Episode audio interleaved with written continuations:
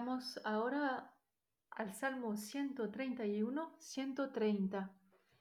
Es un salmo muy pequeñito, sin embargo, mm, veremos que podemos decir muchas cosas sobre él.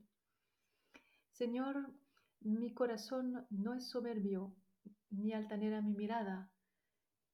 Nunca percibe grandezas ni cosas que le supera. Aplaco y modero mis deseos. Estoy como un niño en brazos de su madre. Espera a Israel en el Señor, ahora y por siempre. Israel es presentado aquí como un niño pequeño en brazos de su madre. Seguramente esto nos recordará algunas imágenes de la escritura en las que Dios es presentado precisamente como una madre. El profeta Isaías, en el capítulo 49, a partir del versículo 14, dice lo siguiente. ¿Acaso olvida una madre a su niño de pecho y deja de querer al hijo de sus entrañas? Pues aunque ella se olvide, yo no te olvidaré. Fíjate, te llevo tatuada en la palma de mis manos. Continuamente pienso en ti. Realmente es una imagen preciosa del amor materno de Dios. ¿Qué será el amor de Dios para que nos ama de tal manera? Estoy como un niño en brazos de mi madre, dice el salmista. Esta imagen del niño pequeño es la imagen del abandono, de la confianza total en Dios. Este niño es la imagen en el fondo de todo creyente. Dios colma todos los deseos del, del creyente, aplaca mis deseos, como los del salmista. Dios me lo da todo, no necesito buscar más cosas. Con Él lo tengo todo, lo he recibido todo. Por lo tanto, como el salmista, más bien el niño, como el salmista es tranquilo, su alma es apaciguada. Hay que pensar también en otro pasaje de Isaías.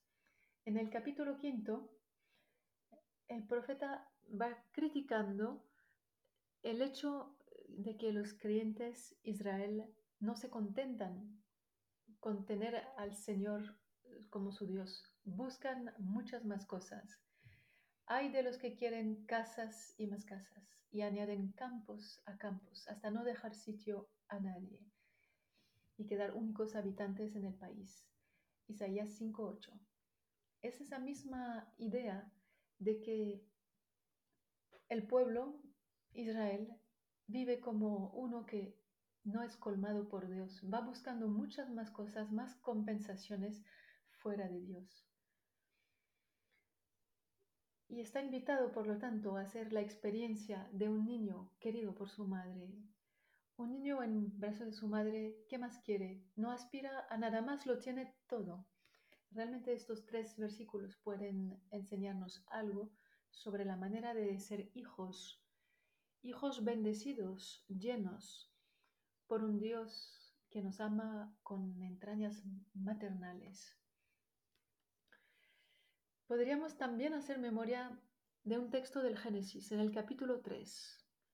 Se nos narra cómo Adán y Eva se alejan de las indicaciones que Dios les ha dado y la serpiente, que es el más astuto de los animales que Dios ha hecho, va a hablar con la mujer. Y le, le, dice, así es como Dios les dijo que no comieran de ninguno de los árboles del huerto. La mujer responde, podemos comer frutos, menos los del árbol que está en medio, bajo pena de muerte. Todo empieza mal. Primero porque es un diálogo con la serpiente. Y la serpiente viene a propósito a engañar, a deformar y a alejar de Dios.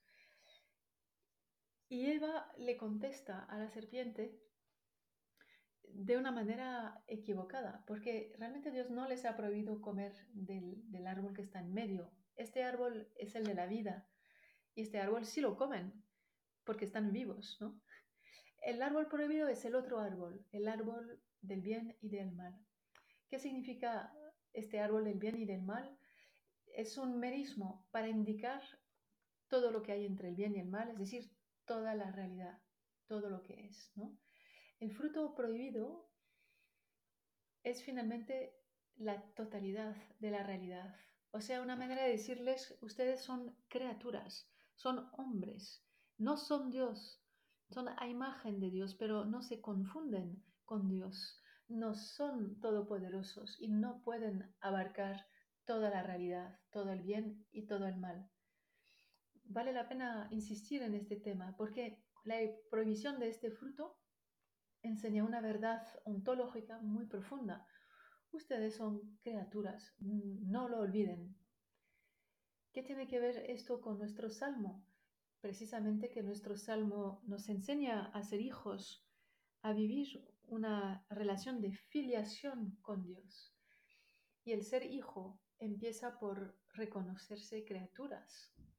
Solo aceptando esta realidad de nuestra vida, podemos eh, vivir como hijos del Padre.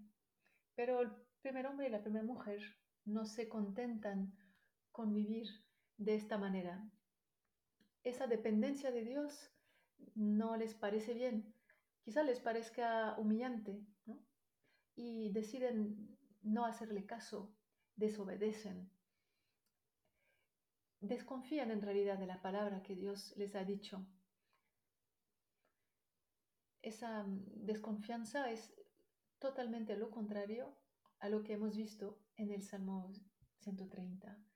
Mi corazón no es altanero, no percibe cosas que le superan, ¿verdad? Aplaco todos mis deseos, dice el salmista. Es decir, todo lo contrario de Adán y Eva en el Edén. En el Edén. Podemos ir también un poco más adelante en el Nuevo Testamento. Se nos va a enseñar que hay dos tipos de filiación. En Lucas 15, la parábola del hijo pródigo, un hombre tenía dos hijos. El más pequeño le dice a su padre, dame la herencia que me corresponde. La relación que tiene ese hijo con su padre demuestra que el hijo lo quiere todo aquí y ahora, quiere toda la herencia. Y por lo tanto también va a perder todo, porque no es bueno, no es posible que el hijo menor lo tenga todo. Y conocemos lo que sigue de la historia, como el hijo menor se va, se aleja y vive como un libertino y pierde toda su fortuna. Luego está el otro hijo de la parábola, el hijo mayor.